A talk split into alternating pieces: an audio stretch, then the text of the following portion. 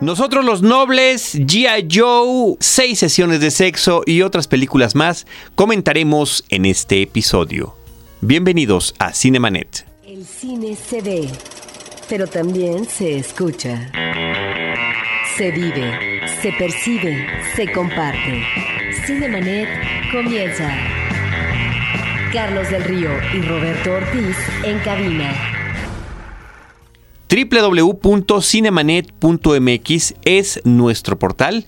Es un espacio que desde hace más de siete años está dedicado a la cobertura del mundo cinematográfico y el lugar donde publicamos este podcast. Lo hacemos también a través de iTunes. Yo soy Carlos del Río, les saludo y saludo a Roberto Ortiz.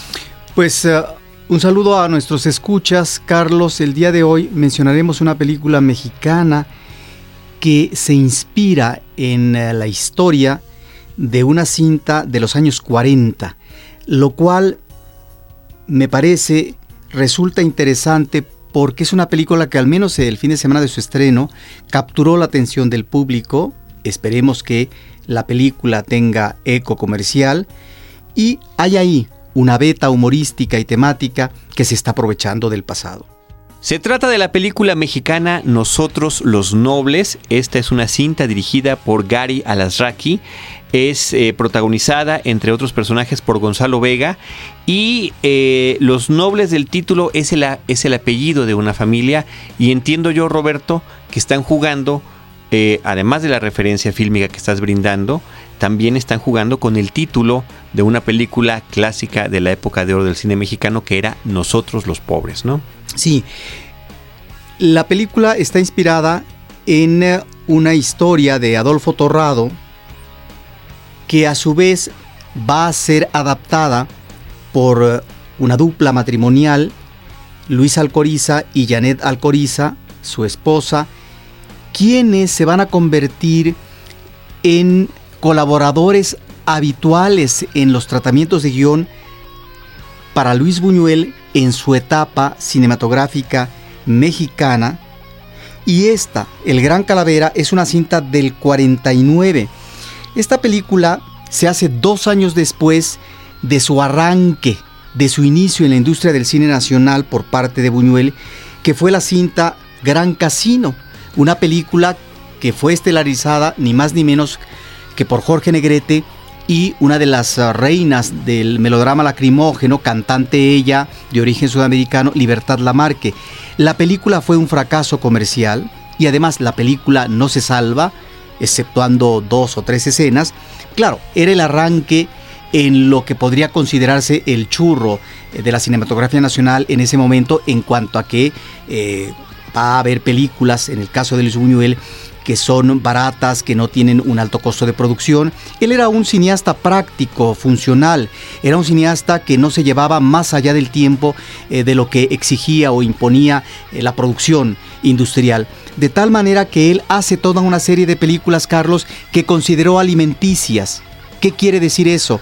Películas que le permitían a él, sin que se desprendiera de la dignidad como creador, sobrevivir, tener el dinero suficiente para poder alimentar a su familia, su esposa y sus hijos, que ya estaban instalados aquí en México. De tal manera que El Gran Calavera es de esas películas llamadas, hay que ponerlo entre comillas, menores, y porque si hablamos de sus grandes cintas en el eh, panorama mexicano, bueno, estará un año después Los Olvidados, pero también él con Arturo de Córdoba, y estará también El Ángel Exterminador, pero mucho antes eh, películas como Nazarín, etcétera. El Gran Calavera es una película muy divertida y de ella sí podemos hablar en términos argumentales. ¿De qué se trata? El Gran Calavera nos remite a Ramiro, muy bien interpretado el personaje por parte de eh, Fernando Soler, de la dinastía Soler, que a su vez quería él dirigir esta película, pero finalmente a lo mejor no tenía tiempo y pidió que le asignaran un director. El director Afortunadamente fue Buñuel y digo afortunadamente porque Luis Buñuel después del fracaso del Gran Calavera pasaron dos años, hace, perdón, de Gran Casino, hace el Gran Calavera que es un éxito la cinta y eso le permite continuar su carrera cinematográfica en México. La película duró tres semanas en términos de estreno en el cine Orfeón. De tal manera que esta cinta nos remite a este personaje de Ramiro que es un ricacho, pero claro, hay un personaje ausente que es la madre, Pero están los hijos muy mal acostumbrados porque claro, como son hijos de papá y papá rico, pues finalmente hacen el dispendio propio de los juniors, propio de los padres con eh, acumulación monetaria, de tal forma que después de dos o tres situaciones ah, difíciles que tiene Ramiro, pues ah, él, claro, a partir de otro personaje que le tiende como una trampa amistosa, que va a ser efectiva, pero que finalmente es también enteros de precaución porque él es un parrandero, tomador, y corre en riesgo efectivamente de que su fortuna caiga en desgracia. Y de la noche a la mañana de repente se encuentra viviendo en un patio de vecindad y resulta que él y su familia están pobres, sin dinero. Él no lo sabe.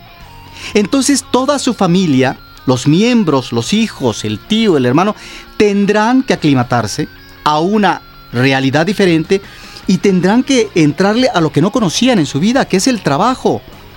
Y entonces lo mismo hay un carpintero, que un bolero, que una costurera, que una cocinera, viven ahora de manera modesta, es decir, no hay incentivos económicos más los que ellos mismos puedan crear para salir adelante. Seguimos hablando del Gran Calavera, Gran que es el referente de esta otra película, Nosotros los del Nobles. Gran Calavera. En el caso de la película Nosotros los Nobles, que está inspirada en esta historia, hay una variante que ya el público verá. ¿Quiénes son los actores principales de esta nueva versión? Bueno, pues está Gonzalo Vega, que es Germán Noble, que es el padre, y los hijos, que es Carla Souza, que hace el papel de Bárbara Noble, que está muy bien esta actriz. Está Luis Gerardo Méndez, está Juan Carlos Gil, Juan Pablo Gil. Juan, Ca- Juan Carlos, ah, ah, eh, eh, Pablo Gil, y bueno, están otros personajes. Y me parece que aquí la que más destaca en términos de su interpretación y la vis cómica, creo es Carla Souza, no así Gonzalo Vega. Me parece que es, eh, Gonzalo Vega fue un actor muy interesante como actor joven en el cine mexicano hace algún tiempo y que últimamente en papeles esporádicos como hombre maduro no logra cojar un buen personaje aún, no obstante que es eh, un actor que tiene eh, elementos obviamente para poder hacer trabajos interesantes. ¿Y no lo tendremos más identificado a Gonzalo con el medio teatral, Roberto? Sí, claro. Lo tenemos identificado ahí, pero acuérdate que también en el caso de cine hace películas interesantes eh, del buen Ripstein, allá en los ah, años 70, como El lugar sin límites. Una película importantísima en el cine nacional porque nos eh, refiere el trastocamiento del machismo mexicano ante la seducción de un travesti. Bueno, regresando a nosotros los nobles, es eh, aquí interesante observar cómo el cine mexicano actual retoma una historia de hace varias décadas y que trata de cuajar comercialmente en la taquilla. Lo que pude observar y de acuerdo a los comentarios de cuatro personas que vieron la cinta el fin de semana, pues la película funcionó o la película eh, tenía eh, muy buen público eh, en el horario y en el día del fin de semana al que habían asistido. En diferentes salas y lugares, ¿no? Exacto, lo cual es, de, eh, digamos, ah, de considerarse porque tú sabes que difícilmente una película mexicana logra cuajar de manera conveniente el fin de semana de su estreno. Además de que tuvo, eh, previo a ese fin de semana de estreno, eh, funciones de preestreno, una semana previa, además de una gran eh, premier que hubo en el Teatro Metropolitan. Sí, yo la vi en preestreno, una semana antes de su estreno. Esta es una cinta que me parece que funciona para el público. Hay algunos elementos de humor que la gente aplaude, ves, eh, escuchas a la gente reírse. Y creo que ahí hay algunos apuntes afortunados con respecto a la conducta y la descripción de una clase social privilegiada, que por supuesto en el caso del padre, pues ni más ni menos que tendrá sus oficinas en Santa Fe y los hijos, por supuesto, de repente se van de reventón y utilizan el avión privado, cosas de ese tipo. Sin embargo, creo que no siempre el trazo de los personajes en cuanto al estatus de esta clase en la que se ubican es eh, del todo logrado. Pero hay que considerar que es una cinta que se alimenta del cine de la época de oro y que aquí está arrojando sus resultados y vamos a ver cuál es su comportamiento, Carlos. Pues ahí está la película Nosotros los Nobles que está recientemente estrenada en nuestra cartelera. Roberto Ortiz, por el lado del cine hollywoodense, este fin de semana se estrenó la película GI Joe Retaliation, GI Joe El contraataque, la secuela de la cinta de GI Joe de hace unos cuantos años del 2009 que de por sí no había sido particularmente eh, bien recibida en cuanto a crítica. Eh, en taquilla pues le fue bien, me parece que a esta película, a la nueva le fue todavía mucho mejor, la original era de Stephen Sommers, este director que rehizo o hizo algunas versiones de personajes clásicos como La momia, intentó también hacer un Van Helsing y demás. En este caso el director es John M. Chu, y la película está protagonizada por The Rock, Dwayne Johnson, aparece Channing Tatum en la cinta y también aparece eh, Bruce Willis en alguno de los personajes principales. Roberto Ortiz, eh, yo creo, digo, lo, más eh, supuestamente atractivo de la película es que es una cinta basada en un juguete, en la línea de los juguetes de soldados de GI Joe. Creo que estas películas, que han sido varias, que han estado basadas en juguetes, eh, no han logrado ninguna tener una trascendencia en particular. Eh, si acaso esa beta debe ser o no explotada, todavía falta la gran película que lo demuestre. Desde hace muchos años, cintas como Transformers, vaya, me estoy refiriendo a, la cuestión de la película formalmente, cuál es su, eh, cómo la podemos apreciar, no el resultado en taquilla que a veces es abrumador. Las películas de Transformers que cada vez es una más mala que la otra, resultan que cada vez consiguen más dinero que la anterior. Pero Transformers está presente, está presente Calabozos y Dragones, que estaba basada en este juego de rol, eh, donde los, los eh, jugadores apelaban más a su imaginación que a cualquier otra cosa y que la versión cinematográfica que roba esa parte y que bueno entre sus personajes tiene por ahí a uno que es interpretado por Jeremy Irons no logró hacer mayor eco. Está también la película de He-Man y los amos del universo Masters of the Universe después de un éxito brutal que había tenido la caricatura con todos estos personajes fornidos no que parecían todos sacados del mismo molde que nada más les cambiaban su cabecita. Eh, la película que protagonizó Dolph Lundgren en el 87 no tuvo mayor eco quizá también porque no tenía un gran presupuesto y porque las aventuras de estos personajes sucedían en el mundo eh, contemporáneo de los 80 en la Tierra, no en su lugar de origen. Por alguna razón ellos eran transportados a Estados Unidos. Otra película reciente que también le fue muy mal fue Battleship.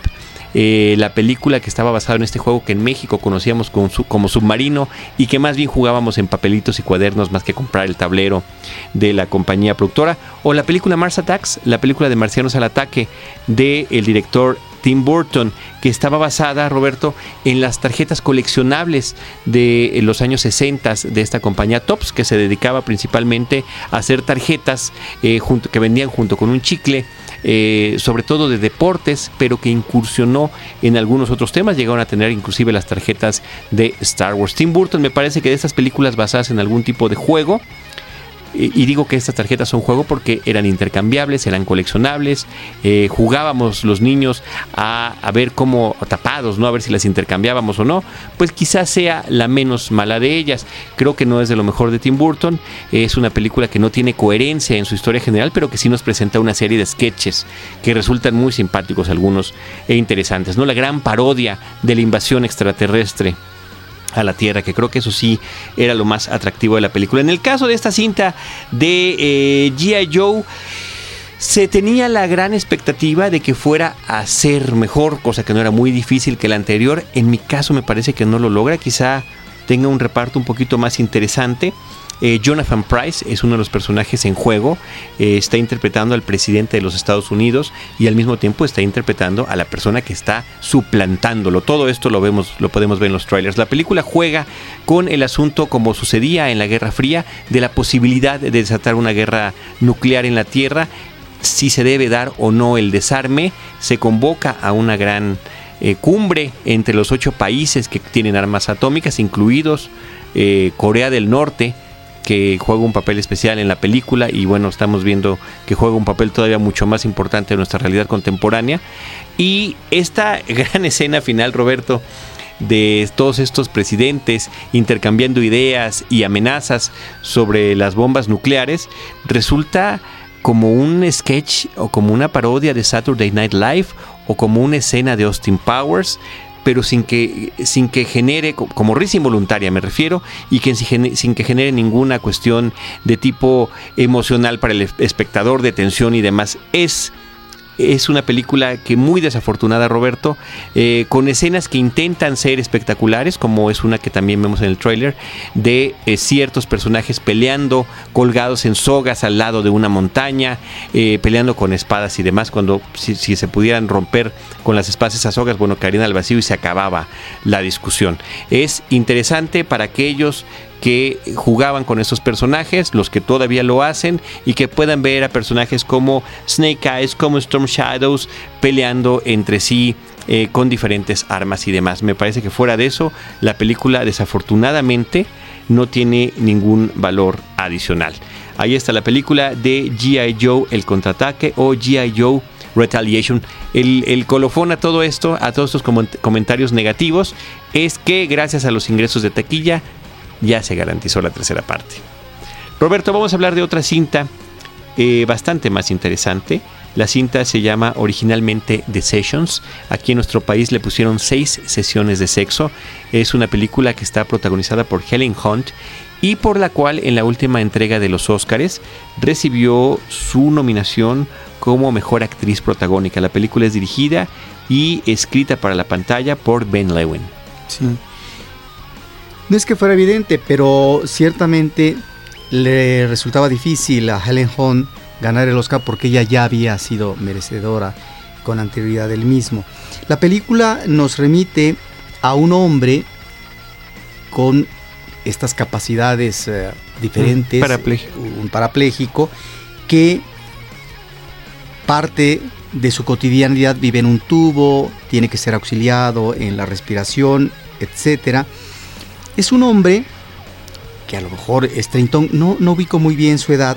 Lo que sí es que se ha conservado virginal. No obstante, que tiene la, sensibilidad y la posibilidad eh, de hacer sexo, de cierta manera.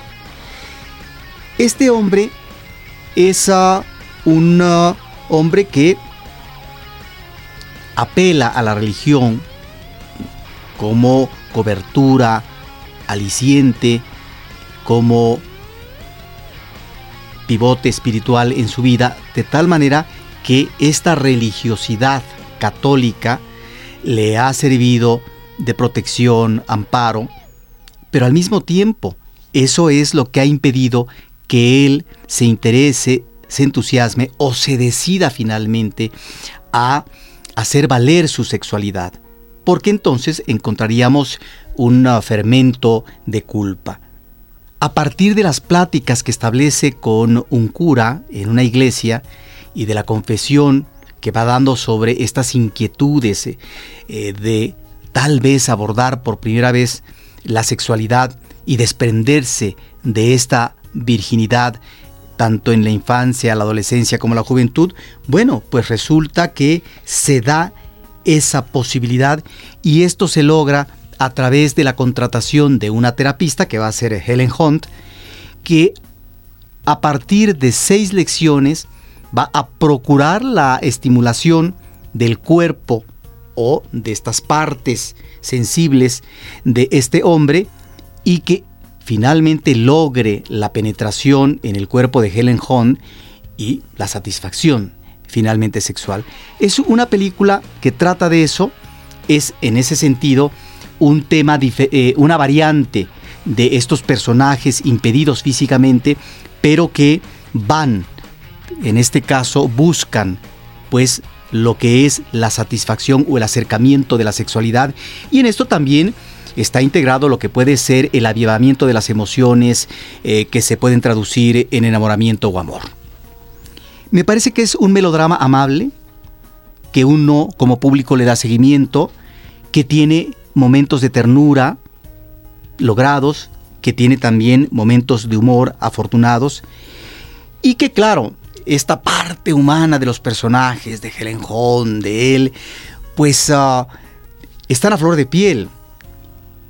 Y como están a flor de piel, pueden alcanzar un cierto matiz, yo diría cursi.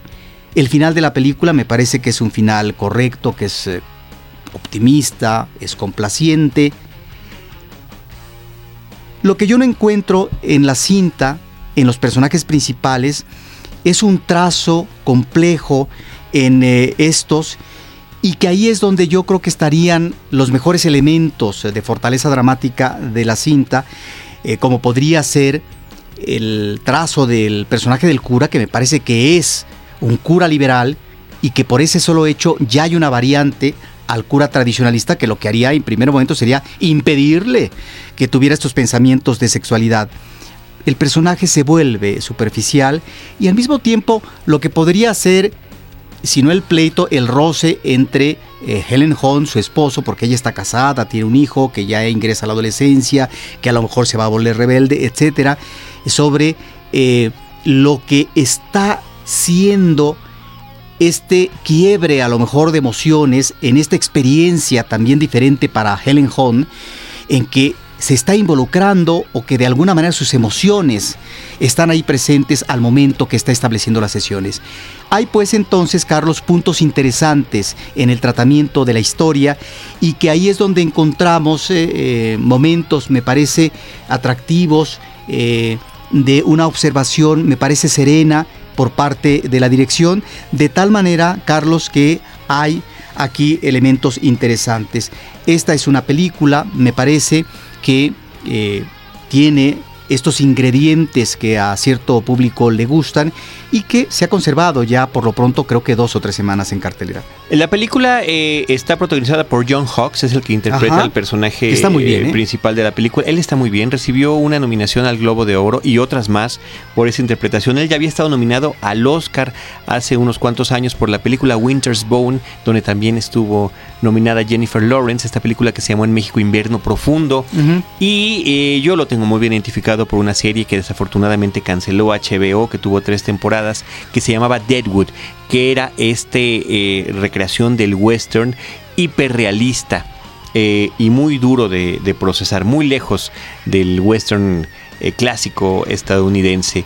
el personaje de la película los personajes de la película están basados en alguna situación real, inspirados, dicen, y cuando están, cuando no es cuando están basados, no siempre hay mucha conexión, pero cuando están inspirados, bueno, yo creo que la, la realidad es todavía un poco más lejana. Sin embargo, hay algo eh, eh, similar que habrá ocurrido. Está un, periodista, escribió un artículo sobre eso y el director y guionista de la película sobre eso crea esta cinta. El personaje de la película eh, tiene 38 años aproximadamente. El actor está ya rebasando los, los 52, 53 años, el actor John Hawks. Y bueno, y Helen Hunt que está a punto de llegar también al medio siglo de edad. Sí, en favor del personaje de este actor, que está muy bien, es eh, este parapléjico que está impedido físicamente, pero finalmente es un hombre que se va preparando en la vida intelectualmente y logra conectarse, cautivar, ser carismático ante el mundo femenino. De tal manera que estos son los eh, elementos que a él le van a favorecer para poder engancharse con una u otra mujer y en el caso de esta última, que es Helen Hunt, su propia terapista, la que lo va a iniciar sexualmente, bueno, hay una conexión que va más allá de esa aproximación y de logro sexual. Esto es lo que vuelve interesante esta relación, en donde salen a flote las emociones por parte del hombre, que es natural, en tanto que no ha tenido mujer próxima, no solamente en el ámbito corporal, sino en el ámbito de el amor. Y Helen Hunt, si bien es una mujer curtida porque está casada y demás, es finalmente una mujer que, bueno, tiene un acercamiento tal con un hombre que efectivamente estará impedido eh, de ciertas cuestiones físicas, pero es un hombre con el que se puede hablar, convivir, tener una relación intelectual, y entonces ahí es donde encontramos esta dupla de personajes interesantes. The Sessions, seis sesiones de sexo, es la película que hemos comentado. Roberto, vamos a platicar ahora de un par de documentales eh, que se exhibieron en Cineteca Nacional, son dirigidos por el español Carlos Benpar, eh, se produjeron en el año de 2005. Eh, uno de ellos se llama Cineastas en Acción y el otro Cineastas contra Magnates. En realidad este fue un proyecto único, de acuerdo a lo que explicaba. A mí me tocó la oportunidad de conocer al cineasta, platicar brevemente con él. Es un cineasta español que hace un documental con eh, toda una serie de directores como respaldo, de entrevistas que hace.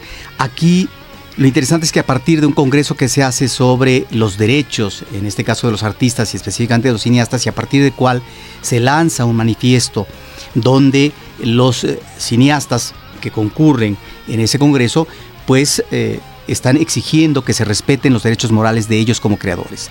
De tal forma que partiendo de esta situación es que el director comienza a rescatar testimonios de varias épocas de los directores de cine, pero sobre todo eh, después de los 80 y los 90, en donde casos específicos de juicios que se hacen en Europa, específicamente en Dinamarca, en Suecia y en Francia, en donde, claro, con abogados y demás, se trata de incidir y de cambiar las cuestiones establecidas con respecto a la exhibición del cine, sobre todo cuando se maneja ya del paso de la pantalla grande a lo que va a ser la pantalla chica u otras ventanas de exhibición, donde las películas se presentan de otra manera. Y ahí es donde se encuentra esta lucha específica que en más de una ocasión logran ganar estos realizadores en el debate eh, judicial. ¿Y cuál es, en este caso, la, proclama, la exigencia? Tratar de que estos ah, directores tengan derecho a decidir si una película suya debe colorearse o no. Toda una serie de películas clásicas de los 30, de los 40, de varias épocas, que se hicieron originalmente en blanco y negro, han sido transferidas para su paso en televisión, pero su exhibición en video, en color. Bueno, ahí es donde finalmente se trata de abogar porque sea el creador el que determine finalmente si esa película se debe colorear o no, pero que tenga él esa decisión en tanto que la concepción original fue de otro tipo. Pero al mismo tiempo en el paso a la televisión es como una película se fragmenta a partir de la introducción de comerciales que está quitándole a la película lo que es esta relación inmediata y de seguimiento como espectador, ¿sí? a miles de personas en su paso por televisión porque en principio se rompe el ritmo de una película. Uno en la sala grande ve la película de manera continua y eso permite que uno eh, se ligue emocionalmente con la película, que uno sigue el argumento, los personajes, etc. Bueno, ahí está también ese tipo de lucha. O por ejemplo, el hecho de que una película que originalmente se maneja en un formato como en el caso de los western, ¿no? En este eh, eh, en pantalla panorámica sean reducidas en lo que es el cuadro de la cinta en la televisión y que inclusive esto rompe a veces o impide que ciertos personajes que están del lado izquierdo o derecho no aparezcan. Bueno, todas estas luchas se concretan con más de un director que en eh, países nórdicos como Dinamarca, Suecia y en Francia, sí, se van a juicio para tratar de que se respeten estos derechos y crear antecedentes crear antecedentes o precedentes en este caso. Esto es lo interesante y lo que me llama la atención, Carlos, es que tanto en una como en otra película encontramos la presencia no solamente de actores, en este caso de Liv Ullman, claro, son los menos, pero directores como Arthur Penn, como Luis Berlanga, Richard Fleischer, Stanley Donen, eh, Manuel de Sica, vinculado con eh, Vittorio de Sica, Woody Allen que aparece en las dos películas, Milos Forman,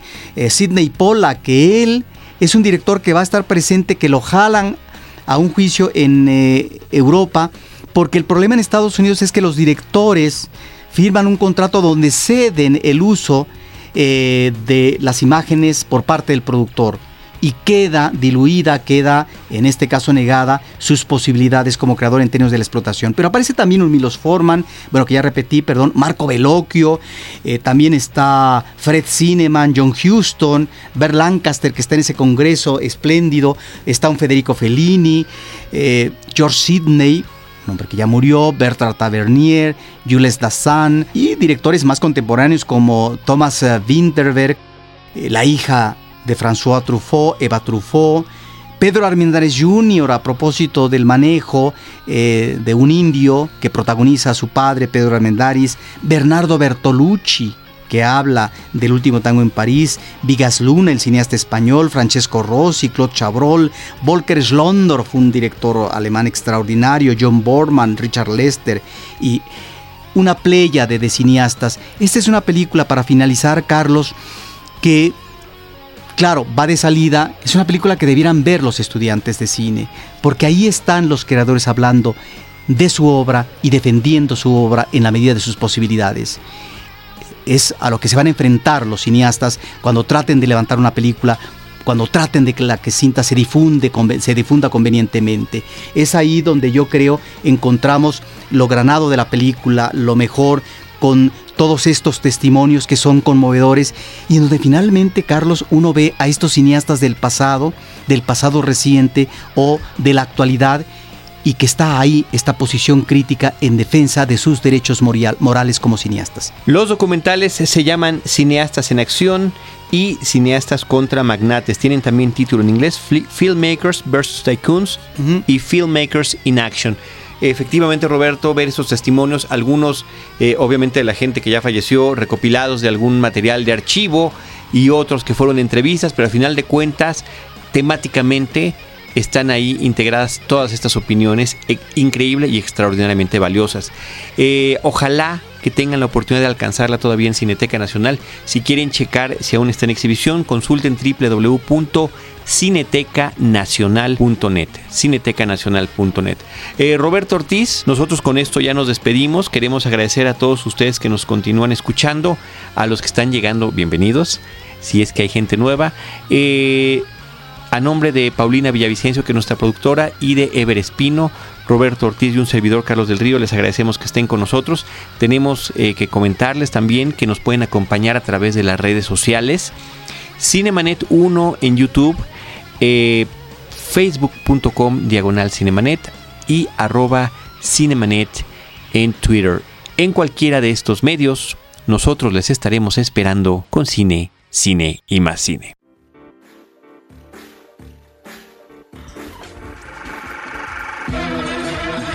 Cinemanet termina por hoy.